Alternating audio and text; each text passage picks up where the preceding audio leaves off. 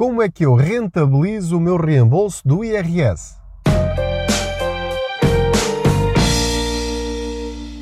Olá, eu sou o Pedro Anderson, jornalista especializado em finanças pessoais e aproveito as minhas viagens de carro para falar consigo sobre dinheiro.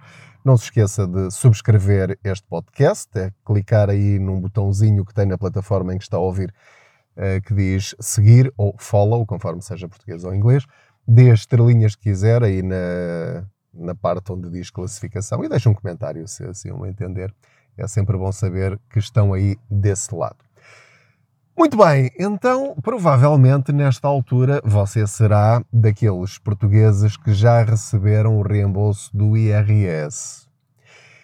E portanto, das duas, uma, ou está parado na conta à ordem, a ganhar mofo, ou então já sabe muito bem onde é que o há de gastar, ou até já o gastou. Se calhar tinha despesas que precisava pagar e que estava à espera do, do reembolso do IRS, pode ser o IMI, alguma dívida atrasada, enfim, não sei. Este episódio é para aquelas pessoas que ainda não sabem o que fazer com o reembolso do IRS. Se já segue o Contas Poupança, eu espero muito bem, seria bom sinal, que você já soubesse desde 1 de janeiro do ano em que estiver a ouvir este episódio, onde é que vai, não é bem a expressão gastar, é onde é que vai utilizar, rentabilizar o reembolso do IRS. Que em média, não sei qual será o valor ou qual foi o valor que você recebeu, mas a média anda à volta dos 1.000, 1.500 euros por agregado familiar. Obviamente, muitas pessoas receberam só 50 ou 100 euros, ou nada, ou até tiveram de pagar.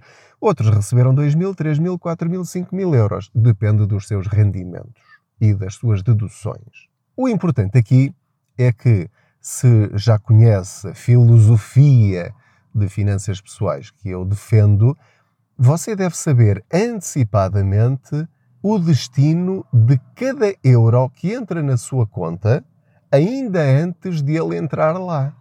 É assim que funcionam umas finanças pessoais equilibradas, que é, eu acho que já utilizei esta figura de estilo em episódios anteriores, você tem de ser o general do seu dinheiro. Portanto, você tem batalhões, tem brigadas, tem não sei o quê, eu não sei quais são as expressões, eu nunca fui à tropa, mas tem de decidir para onde é que vai cada euro, cada dinheiro que você recebe. Isto numa linguagem militar cada euro que entra na sua conta é um soldadinho. E, portanto, das duas, uma, ou ele anda ao Deus dará e vai para onde lhe apetece, ou vai para onde você diz que ele deve ir com um objetivo, com um plano, com uma estratégia. Pode ser uma estratégia tática ou uma estratégia a longo prazo. Traduzindo, quando eu digo uma estratégia tática, quer dizer que é preciso reagir rapidamente, aqui é um evento qualquer, e portanto tu vais para ali e vais resolver este problema. Ou então pode ser uma estratégia a longo prazo, que é tu vais para ali e ficas à espera, e entretanto vais fazendo isto e aquilo, para que quando esta situação acontecer, tu estás lá, estás preparado e fazes isto, aquilo e aquilo outro. É assim que nós devemos gerir as nossas finanças. Maus generais perdem guerras. É tão simples quanto isto. Financeiramente acontece exatamente a mesma coisa. Portanto, neste episódio específico, quero ajudá-lo a saber quais são algumas alternativas simples para rentabilizar o seu dinheiro, ou seja, transformar esses mil euros, 500 euros, 300, o que for, em mais dinheiro. Em vez de o gastar imediatamente e assim perde esse dinheiro, gastou, desapareceu, já não volta. Você quer que esse dinheiro gere mais dinheiro. Das duas, uma. Para, nessa tal estratégia a longo prazo, ter muito mais dinheiro lá mais à frente para atingir os seus objetivos, ou então, simplesmente, fazer com que esse dinheiro renda para o gastar de uma forma mais rápida, no tempo, eh, mas de forma a prejudicar o menos possível as suas finanças pessoais. Vou dar-lhe então três alternativas para você usar o seu reembolso do IRS. A primeira de todas é fazer um PPR. E fazer um fundo PPR se tiver um perfil mais arriscado. Se for ultraconservador, faça um seguro PPR que tem capital garantido. Ah, mas como é que eu sei qual é que eu devo escolher? Há, há tantos e no banco dizem para fazer este e aquele. Portanto, neste caso específico, vou, enfim, puxar um bocadinho aqui a brasa à minha sardinha e vou dizer, olha, espreite pelo menos aqueles que eu tenho, vá ao blog www.contaspoupanca.pt. Eu não recebo nenhuma comissão por falar daqueles que falo, são aqueles que eu tenho. E são aqueles que me convenceram uh, depois daquilo que eu li. E, portanto, uh, eu diria que, enfim, uh, correndo você o risco de correr mal, pelo menos saberá que se correr mal para si, também correu mal para mim. Pronto, é um critério tão bom como outra qualquer. Uh, mas uh, pronto, basta pesquisar PPRs no Google e fica logo a saber. Depois lê a informação que lá está, tenta perceber quais são os PPRs que o seu banco tem ou que a sua seguradora tem. Uh, a sua seguradora do carro, quase de certeza que também tem PPRs, seguros PPR, e portanto pode começar por aí e fazer perguntas. Tem de começar por algum lado. Porquê é que eu lhe dou uh, o PPR como primeira opção para colocar o seu dinheiro a render mais. Para já, porque rende acima da inflação, ou normalmente rende acima da inflação, a médio e longo prazo, e também porque tem benefícios fiscais. Portanto, a partir de 8 anos, paga só 8% de mais-valias em vez dos 28% de qualquer um dos outros produtos que lhe vou mencionar. O segundo produto, onde você pode colocar o seu dinheiro, e que tem oscilações mais elevadas, ou seja, tanto pode subir muito como pode descer muito, um, são os fundos de investimento e os ETFs. Portanto, são dois produtos relativamente parecidos que implicam, por exemplo, eh, ter uma conta de investimento num banco clássico. Uh, em Portugal, portanto, pergunto no seu banco se tem fundos de investimento e tente perceber. Eu, por exemplo, tenho um muito simples que, que fiz para a minha mãe na Caixa Geral de Depósitos, que é o Líderes Globais, Fundo de Investimento Líderes Globais.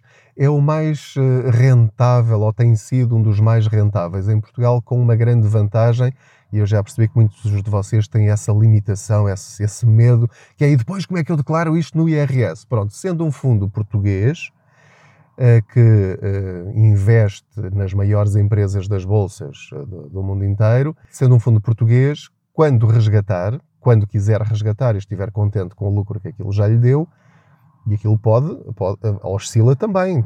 Se puser lá mil euros, pode chegar lá e ver só 900, ou 800, ou 700, mas também pode chegar lá e ver 1100, 1200, 1300, 1400 e assim sucessivamente ao longo do tempo, vai subindo e descendo, tipo montanha russa, não é? Mas numa tendência de subida, se olharmos para o passado.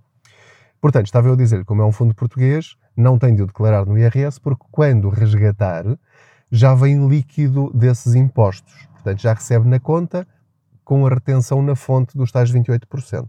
No caso dos ETFs, há bancos portugueses que também vendem ETFs, mas aí com comissões mais elevadas. Se optar por ETFs, sugiro aquelas plataformas tipo de giro, em que as comissões são muito mais baratas e, portanto, tem igualmente uma excelente rentabilidade, supostamente. Tente, procure SP500 ou então uh, MSCI World. Há muitas corretoras depois que têm variadíssimos, escolha um que uh, cada unidade custa um valor que você pode comprar. Portanto, há, há ETFs cujas unidades custam 20 euros ou 50 euros ou 100 euros e outros custam 400, 500, 600, 700 mil euros. Portanto, tem de ver. E, portanto, aquilo que as bolsas subirem você ganha, aquilo que as bolsas descerem você uh, vê o seu dinheiro desvalorizar. Você ganha sempre só aquilo que valer no dia em que resgatar. Portanto, não vai acumulando ao longo do tempo os ganhos e vai descontando as perdas. Não, é aquilo que valer naquele dia. Portanto, no dia em que atingir o seu objetivo, você resgata e ganhou aquele dinheiro. Se estiver a perder, não resgata. Ok? Pronto. Já estou a repetir aqui informações de episódios anteriores, é só para reforçar isto. A terceira forma de rentabilizar o seu dinheiro são formas mais arriscadas, mas que pode também uh, fazê-lo que é, por exemplo, investir uma pequenina parte em criptomoedas para ver o que acontece, sendo que é sempre um risco, mas em algum momento você pode arriscar, por exemplo, 10% do seu reembolso do IRS. só para você perceber como é que funciona. Uh, aqui o objetivo é mais de conhecimento e informação do que propriamente ganhar muito dinheiro com isso.